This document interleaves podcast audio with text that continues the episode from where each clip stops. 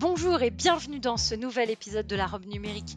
Je suis Oriana Labruyère et chaque semaine, je reçois un acteur du numérique, français ou européen, pour parler des enjeux de ce secteur bouillonnant, vous faire découvrir des solutions tech et innovantes.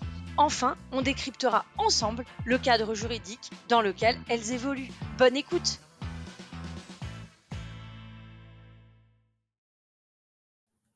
Bonjour et bienvenue dans la robe numérique.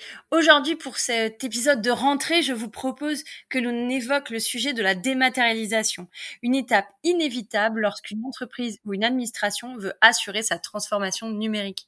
En disant cela, j'enfonce peut-être des portes ouvertes, en particulier chez ceux qui estiment avoir franchi haut la main cette mutation. Il reste que de nombreux acteurs sont encore en quête de solutions opérationnelles et que d'autres hésitent à sauter le pas ou bien se retrouvent face à des difficultés de cet exercice.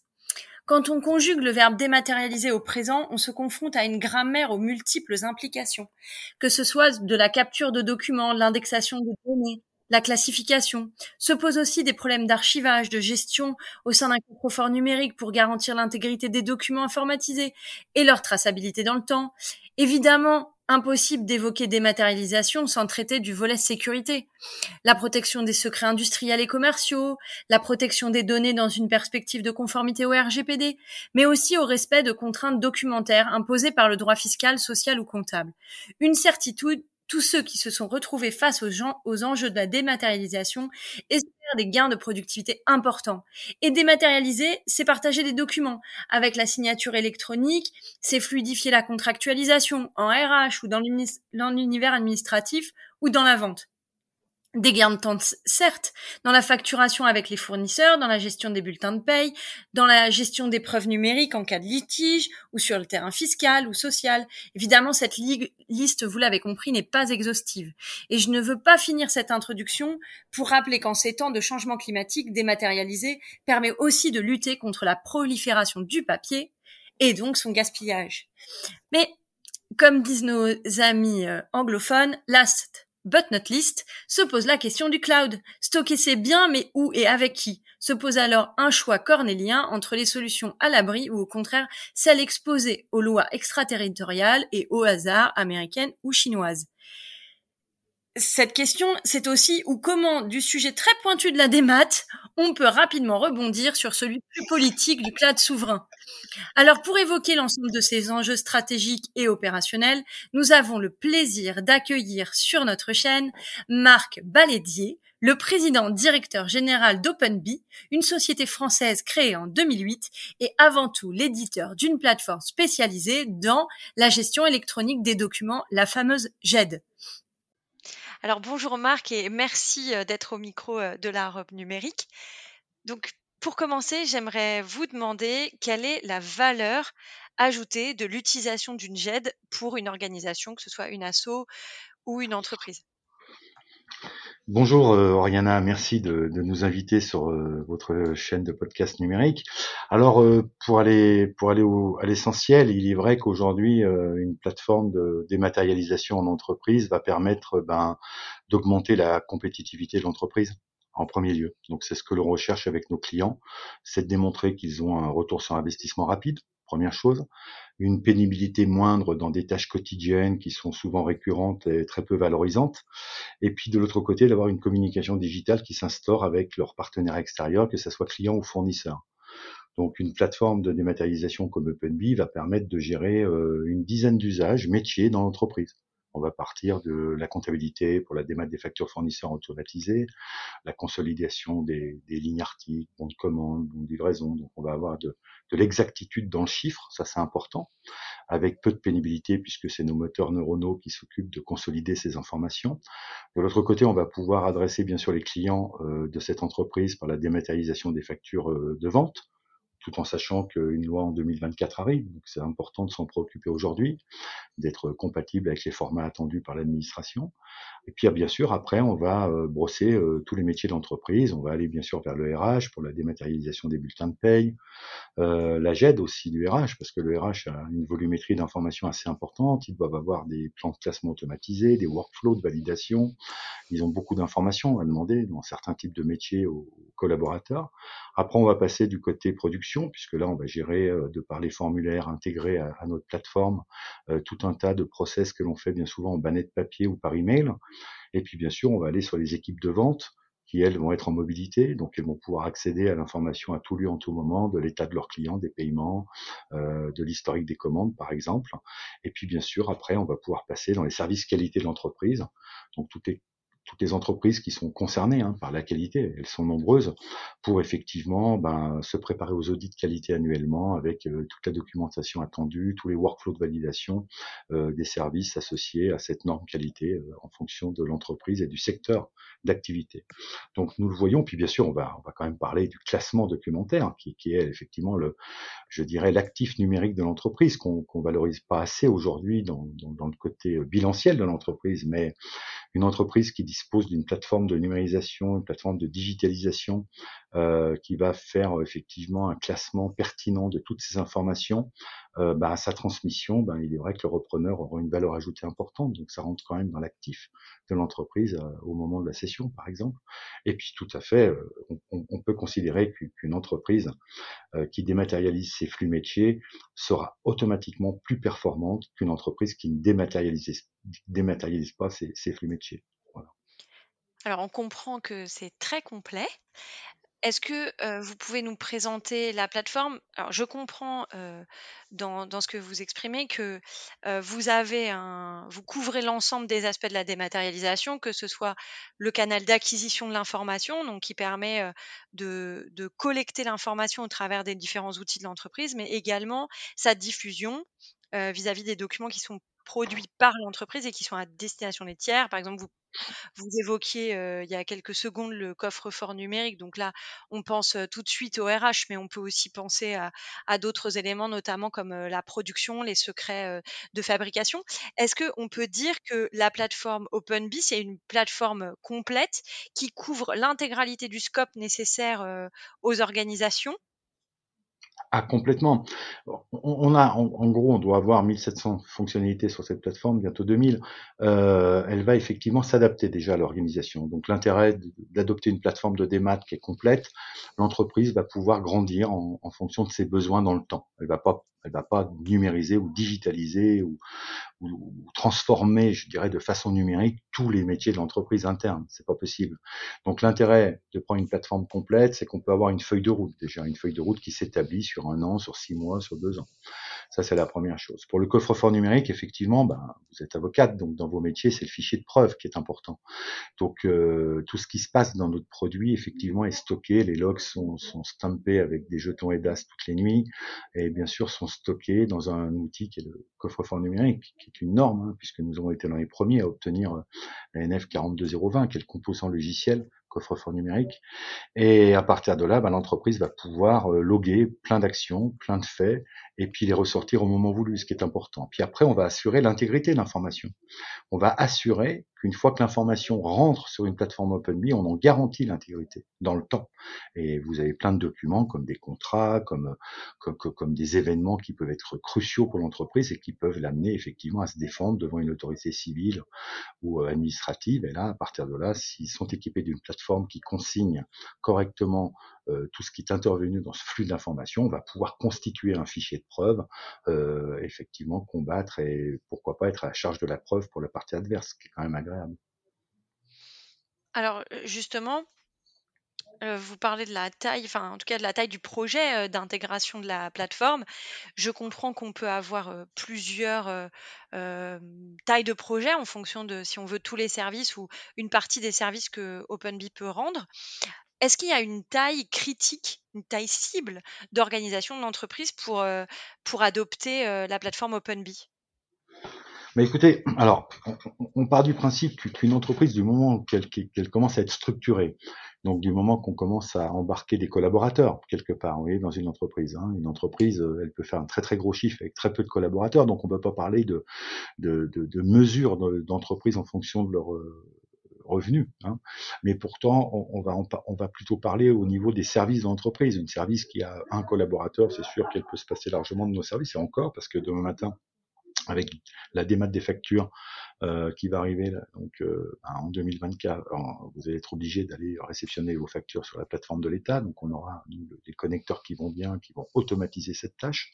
Donc il est vrai qu'aujourd'hui une PME, je dirais, est, effectivement la cible d'OpenBee. Les ETI aussi, euh, ce qu'on appelle le haut de marché chez nous, euh, sont vraiment la cible de nos produits. Mais les PME, on a des PME avec 10 utilisateurs et qu'on considère comme TPE en France, mais comme je vous le disais, c'est indexé pas forcément au chiffre d'affaires, c'est en fonction de la complexité des métiers, et on a des PME à 10, 10, utilisateurs qui utilisent euh, X fonctionnalités de notre plateforme, comme on peut avoir des ETI avec 4000 utilisateurs ou 5000 qui utilisent effectivement des briques et, qui, utilisent simplement une fonctionnalité de notre plateforme. Vous donc euh, c'est très, je dirais, aléatoire, c'est en fonction de l'appétence déjà du dirigeant ou des responsables, des donneurs d'ordre. Et puis de l'autre côté, comme on est modulaire, ben, ce qui est bien, c'est que le risque n'existe pas, puisque la personne, l'entreprise va choisir un module correspondant à son besoin immédiat et va pouvoir grandir après avec la plateforme en adoptant d'autres modules.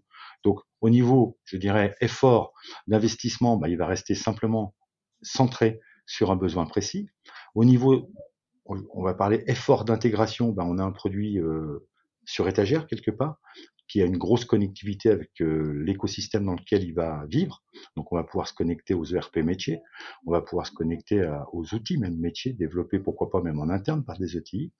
Et puis après, ben, on va euh, faire un bilan clair avec le client qui va prouver un ROI de telle façon à ce que le client puisse après grandir dans son mode projet avec d'autres modules de la plateforme. Donc L'intérêt, c'est que ben, on, va adopter une, plateforme qui va être rapidement opérationnelle. Donc, on va pas rentrer dans des modes projet qui, qui vont, qui vont être chronophages hein, et dispensieux. Et puis, de l'autre côté, on va pouvoir faire grandir les, early adopters avec tous les modules euh, fonctionnels de la plateforme. Donc, s'ils veulent attaquer demain matin le RH, alors qu'ils ont commencé par la démat des factures fournisseurs, ben, ils pourront attaquer euh, une réflexion sur le RH après-demain la qualité, pourquoi pas, le bureau d'études, pourquoi pas, euh, les ventes, hein, et puis euh, ils vont vivre avec cette plateforme et ils vont ajouter euh, les fonctionnalités dont ils ont besoin. Donc l'intérêt, c'est qu'ils vont toujours être en adéquation entre l'investissement, le retour sur investissement, et puis bien sûr la mise en production, donc le, run du produit qui va être très peu chronophage, donc très peu d'accompagnement au changement.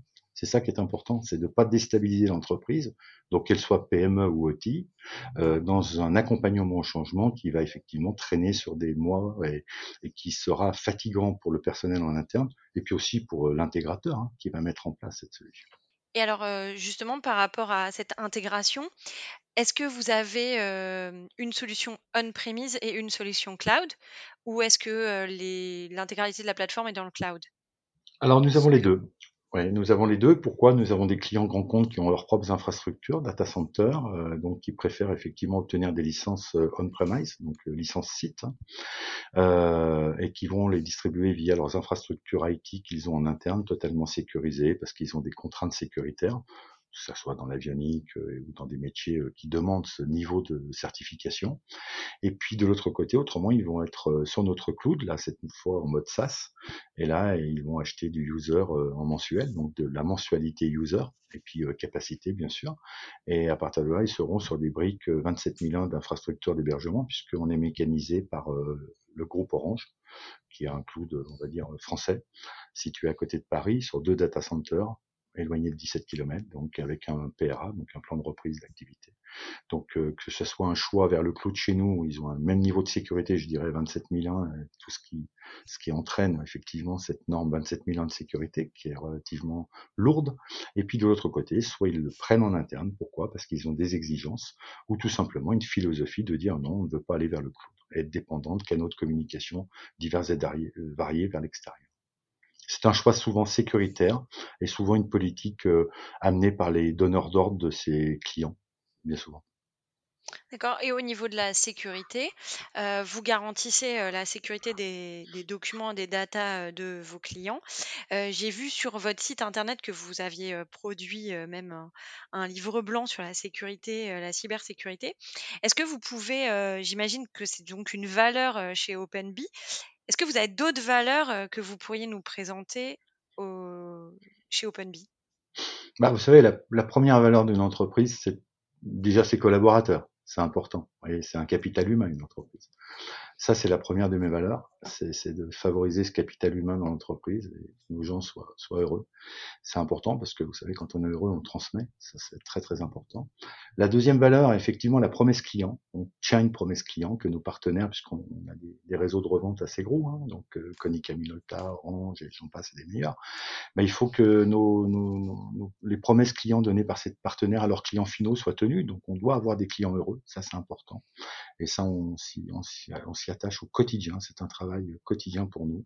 C'est effectivement qu'il n'y ait pas de pénibilité euh, chez nos clients, qu'il y ait effectivement une satisfaction, et donc que ça corresponde à une vraie promesse. Ça, c'est, je pense que c'est la pierre angulaire d'OpenBee. Et après, c'est l'engagement collectif. Donc, on défend les abeilles depuis euh, très longtemps. Hein. Donc, pourquoi OpenBee Parce que j'ai pris ce, ce terme, puisque je, J'étais très attaché à la disparition de 30% du volume des ruches à un moment donné, et ça continue. Et la ruche, c'est un système collectif d'organisation, quoi qu'il en soit, où tout le monde a une utilité euh, qui peut être transverse. Et euh, j'essaye de faire transpirer ça à la fois dans, dans, dans, mes entreprises, mais surtout aussi auprès de nos clients finaux, pour qu'ils comprennent qu'on peut changer des fois de mode d'organisation et, et, arriver à une efficacité euh, nettement supérieure, avec une pénibilité pour le collaborateur nettement moindre. Donc c'est important. Donc l'humain est quand même au centre voyez, de, de, de nos préoccupations, aussi bien utilisateurs, aussi bien nos canaux de revente, et aussi bien pour nos collaborateurs. Merci beaucoup pour ces précisions. Je pense que c'est effectivement important que les collaborateurs soient au centre des valeurs. c'est essentiel pour la pérennité des structures. On le voit aujourd'hui avec le marché du travail. Alors pour être sur des sujets un peu moins, enfin, sur un sujet plus terre à terre et pour même dire financier, combien coûte une licence OpenBee En tout cas, si vous pouvez nous expliquer le schéma de facturation, comment ça marche? On a des, schémas de facturation à la fois on-premise ou, ou, cloud. Donc, on va prendre le cloud, puisqu'aujourd'hui, c'est quand même 80% des demandes. Si vous regardez euh, sur, euh, sur, le début, on va dire depuis maintenant 4 ans, on a à peu près 80% de demandes en cloud, à peu près, euh, surtout en France, hein, puisqu'on rayonne à l'international. Donc, les pays en voie de développement, eux, ont plus d'appétence pour le on-premise parce qu'ils n'ont pas le bénéfice de nos réseaux de télécommunications et donc ils ont des biais qui peuvent s'opérer par des je dirais des, liaisons peu fiables.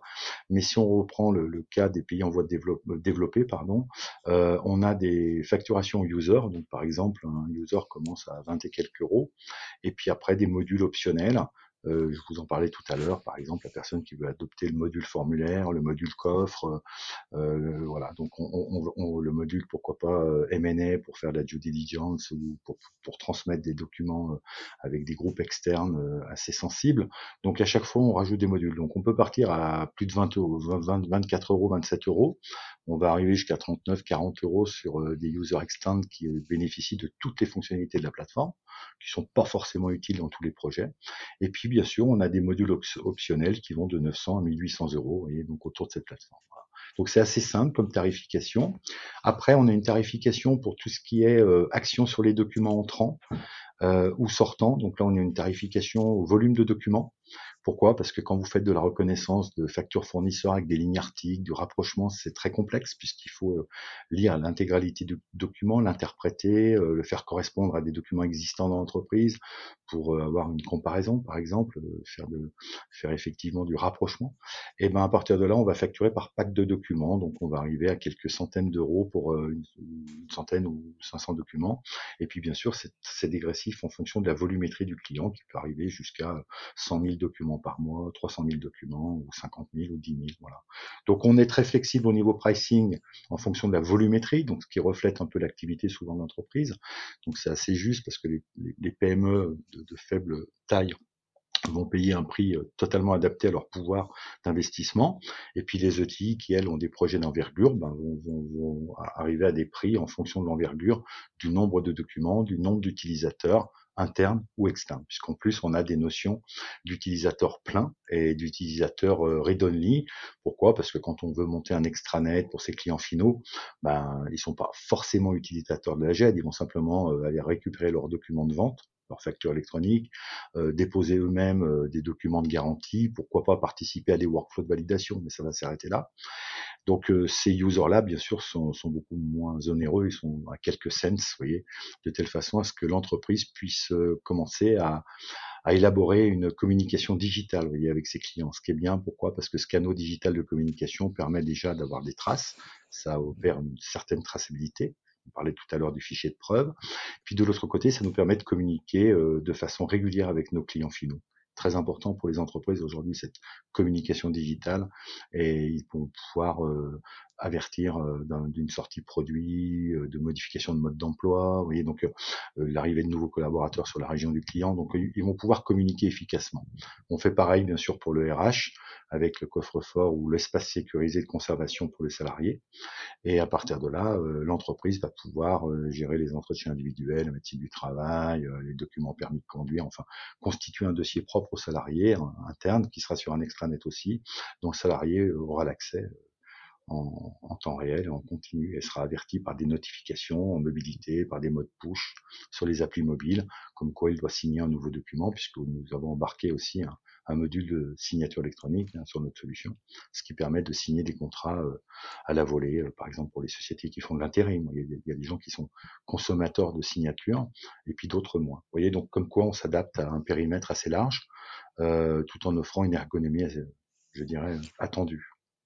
Alors, sur les, les solutions, euh, là, vous parlez de signature électronique. C'est vous qui avez développé en interne ou ce, sont des, ce sont des services entre guillemets extérieurs que vous agrégez à la plateforme? Alors, nous, nous agrégeons puisque nous sommes à l'international, donc nous rayonnons aussi bien à Dubaï qu'à Singapour, qu'en Italie, qu'en Espagne, qu'en France. Donc, nous avons des reconnaissances différentes des tiers de signature électronique. Donc, on, on embarque des tiers externes donc une connectivité vers Universign par exemple, qui est un de nos partenaires en France concernant la signature électronique, ou pourquoi pas DepuSign si le client est déjà chez DepuSign et qu'il a déjà un compte chez DepuSign, ben, il va pouvoir relier son compte à notre module de signature et utiliser les, signatures par exemple qu'il avait déjà achetées. D'accord. Donc ça dépend en fait. par exemple. Ok. Oui. donc vous vous adaptez en fonction de. On a, on, a un module qui se connecte, tout à fait, à des tiers qui sont reconnus dans les pays où nous opérons. Très bien. Et au début de notre entretien, vous avez expliqué que la plateforme, elle se connectait au logiciel métier. Oui, Est-ce qu'elle se connecte Comment ça se passe? Est-ce que c'est une API et c'est ouvert? Est-ce qu'il y a des logiciels avec lesquels vous avez passé des accords et donc c'est plus facile de se connecter ou, est-ce que c'est facile avec tous? Bah, il y a des logiciels, par exemple, si on prend les produits de, Sage, hein, la ligne 100, qui, est une, ligne qui est, très rencontrée hein, dans, au sein des PME françaises.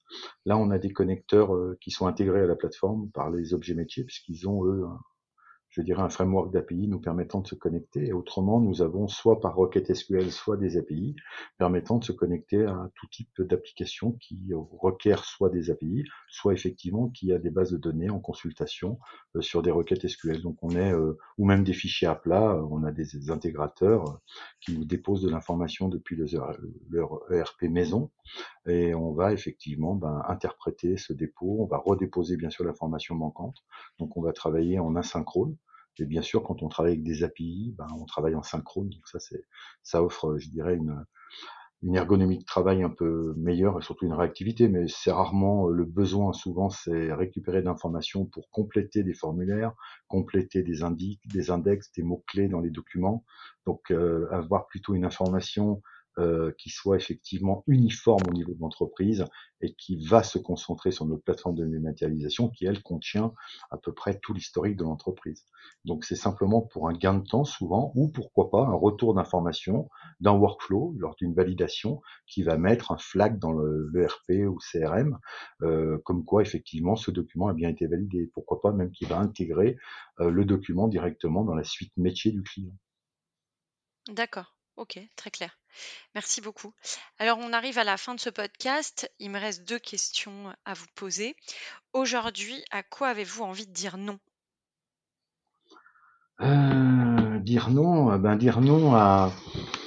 Alors, si on sort de notre métier, nous on est quand même dans un milieu relativement euh, scientifique, et je dirais que je dis non à, la non reconnaissance de la science et qui aujourd'hui est bien malmenée. Donc j'aimerais bien que la science redevienne une science et redevienne justement de la science bienveillante. Hein. Donc j'aimerais bien que la bienveillance euh, revienne en premier lieu sur euh, toutes les avancées technologiques dont on bénéficie et qu'elles ne soient pas vues uniquement d'un côté médiatique ou mercantile qui bien sûr trompe l'utilisateur final hein, sur sur des avancées qui devraient être justement euh, plutôt euh, portées par les gens qui savent et pas par les gens qui colportent. Voilà. Donc je dis non aux colporteurs d'informations pseudo-scientifiques et je dis oui aux vrais scientifiques que l'on a en France, que l'on a partout dans le monde, qui devraient euh, arriver à s'exprimer, à, amener une pédagogie de compréhension pour que nos entreprises ou même nos utilisateurs lambda puissent effectivement être en connaissance de cause avec une pédagogie adaptée. Voilà. Donc je dis euh, non au manque de pédagogie aujourd'hui que l'on a, que l'on rencontre, non au manque de bienveillance que l'on a envers tous les scientifiques qui nous entourent dans le domaine de l'IT, et puis dans d'autres domaines aussi. Et puis je dis euh, certainement oui à une pédagogie adaptée, un audimat qui doit effectivement prendre connaissance et qui est totalement capable de comprendre la science quand on fait l'effort de leur expliquer correctement. Bon, bah, vous m'avez devancé sur la question du oui. Je pensais que vous diriez oui aux abeilles par rapport à ce que vous aviez déjà dit. Vous savez, vous savez, c'est bien. Les, abeilles, c'est un, un, problème de, de, l'écosystème que, que l'on a aujourd'hui, qui, est un problème important, puisque sans abeilles, vous n'avez plus de pollinisation, et donc euh, si vous n'avez plus de pollinisation, vous n'avez plus de culture. Donc là, il faut quand même revenir aux, aux fondamentaux, et malheureusement, aujourd'hui, on s'en écarte par plein de débats écologistes qui, qui ont pour moi beaucoup peu de sens. Pourquoi? Parce qu'effectivement, je pense que l'alimentation est quand même le, le béaba de l'humanité. Je pense que notre première préoccupation, c'est de réduire la faim dans le monde, ce qui se réduit d'année en année. Hein, depuis 50 ans, mmh. bien réduit, mais pas encore assez à mon goût. Voilà, et qui va de, de même aussi avec la pauvreté et l'éducation. On revient sur la pédagogie des explications de, du sens, je dirais, de la vie. Et on voit ça actuellement en Somalie, tristement d'ailleurs. Oui. Merci beaucoup Marc euh, de m'avoir accordé, de nous avoir accordé euh, cet entretien. C'était vraiment un plaisir de découvrir cette plateforme. Donc euh, n'hésitez pas à revenir au micro de la robe numérique si vous avez des actus ou des choses que vous avez envie de nous partager, ou un retour d'expérience aussi. on sera ravis de, de, vous, de vous accueillir une nouvelle fois au micro de la robe numérique. Eh ben, je vous remercie, Oriana. En tous les cas, je vous souhaite une très bonne continuation et merci de nous avoir accueillis. À bientôt. Au revoir. À bientôt.